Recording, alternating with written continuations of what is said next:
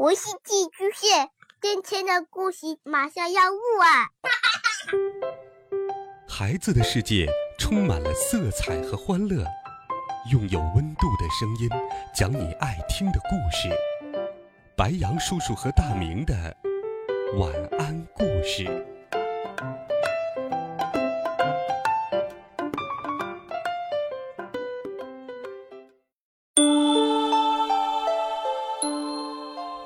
小朋友们，晚上好！欢迎收听白羊叔叔讲故事。今天，白羊叔叔继续为你准备了绘本中华故事《十二生肖》系列，一起来听。兔，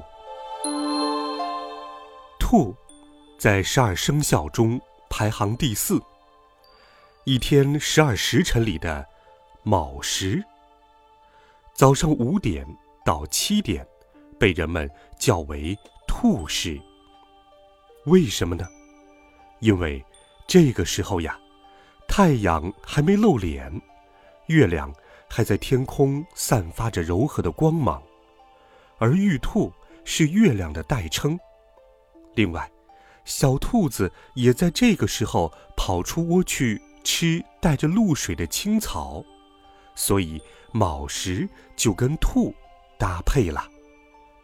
不过，说起兔子怎么当上了生肖，民间倒是流传着一段更有趣的兔牛赛跑的传说故事。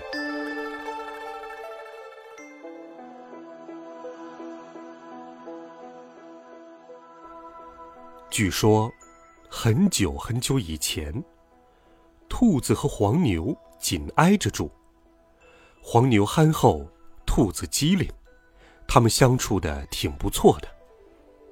因为黄牛老实不爱说话，所以他们在一起的时候总是兔子说，黄牛听。这天，他们俩在一起，兔子又开始吹牛了。说起跑步，我最擅长，跑起来那叫个快呀，呃，快的连影子都看不到。那天老虎追我没追上，牛大哥，你信不信？我信，呃，信。黄牛老老实实的点头说：“对兔子的这项本领，他佩服极了。”接着，他不好意思的问：“兔老弟，你能教教我不？”兔子把黄牛上上下下打量一番，摇着头说。跑步可是要天赋的，你看我腿多长，身体多灵活，你的身子这么粗壮，我看不行。黄牛听了，低着头没说话。他心想：兔老弟是天生的飞毛腿，我虽然条件不好，可也听人说过，只要功夫深，铁棒磨成针。要是我下功夫去练，不信练不成。说练就练。第二天，黄牛一大早就起来，闷着头开始跑步。五百米，八百米，一千米，越跑越长，累得黄牛直喘粗气，鼻孔里往外冒白烟。他还是坚持着，不断的跑。就这样，一天两天过去了，一月两月过去了。黄牛凭着一股牛劲儿，使劲儿的练，不知不觉，它跑得越来越快，尾巴一翘，四蹄如风，跑上几天几夜也不嫌累。不过，黄牛不爱张扬，不跟兔子似的喜欢自吹自擂，所以呀，黄牛变成长跑健将这件事，兔子一直都不知道。日子这么平稳的一天天过去。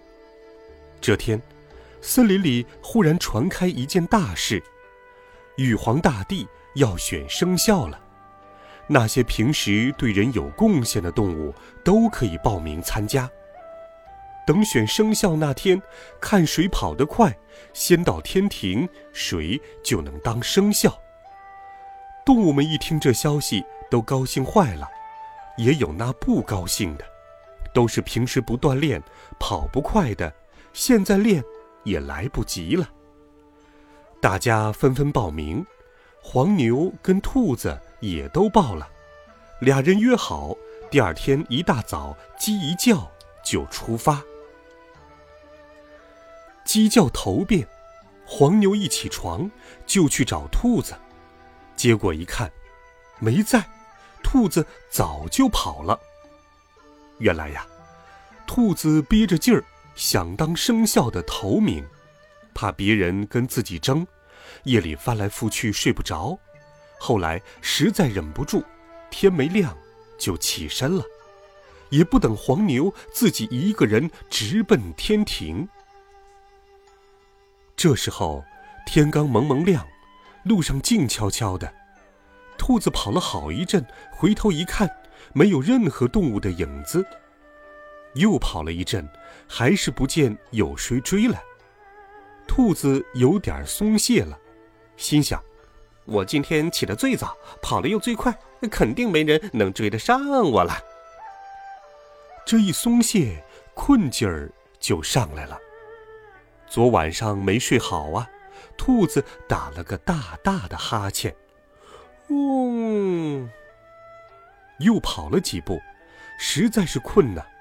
兔子迷迷糊糊的，差一点儿一头撞到树上去。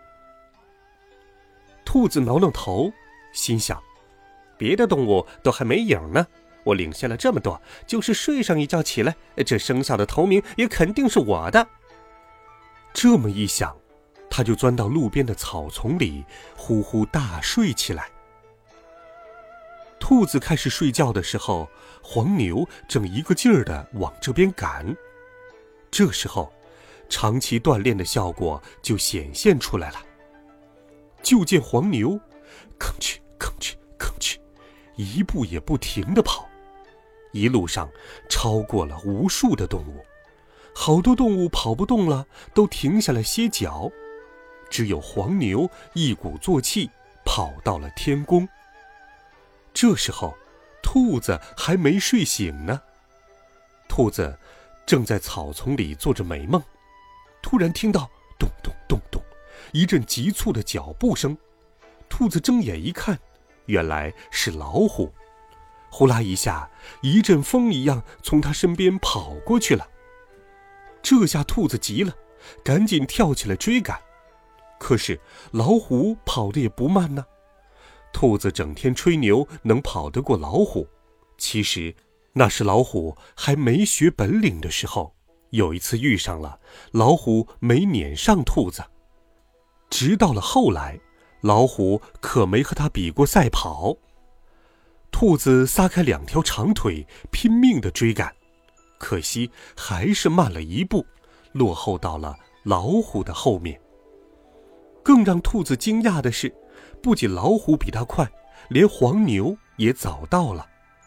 黄牛一见兔子，迎上来，憨憨地问：“兔老弟，啊，路上咋没见你呢？”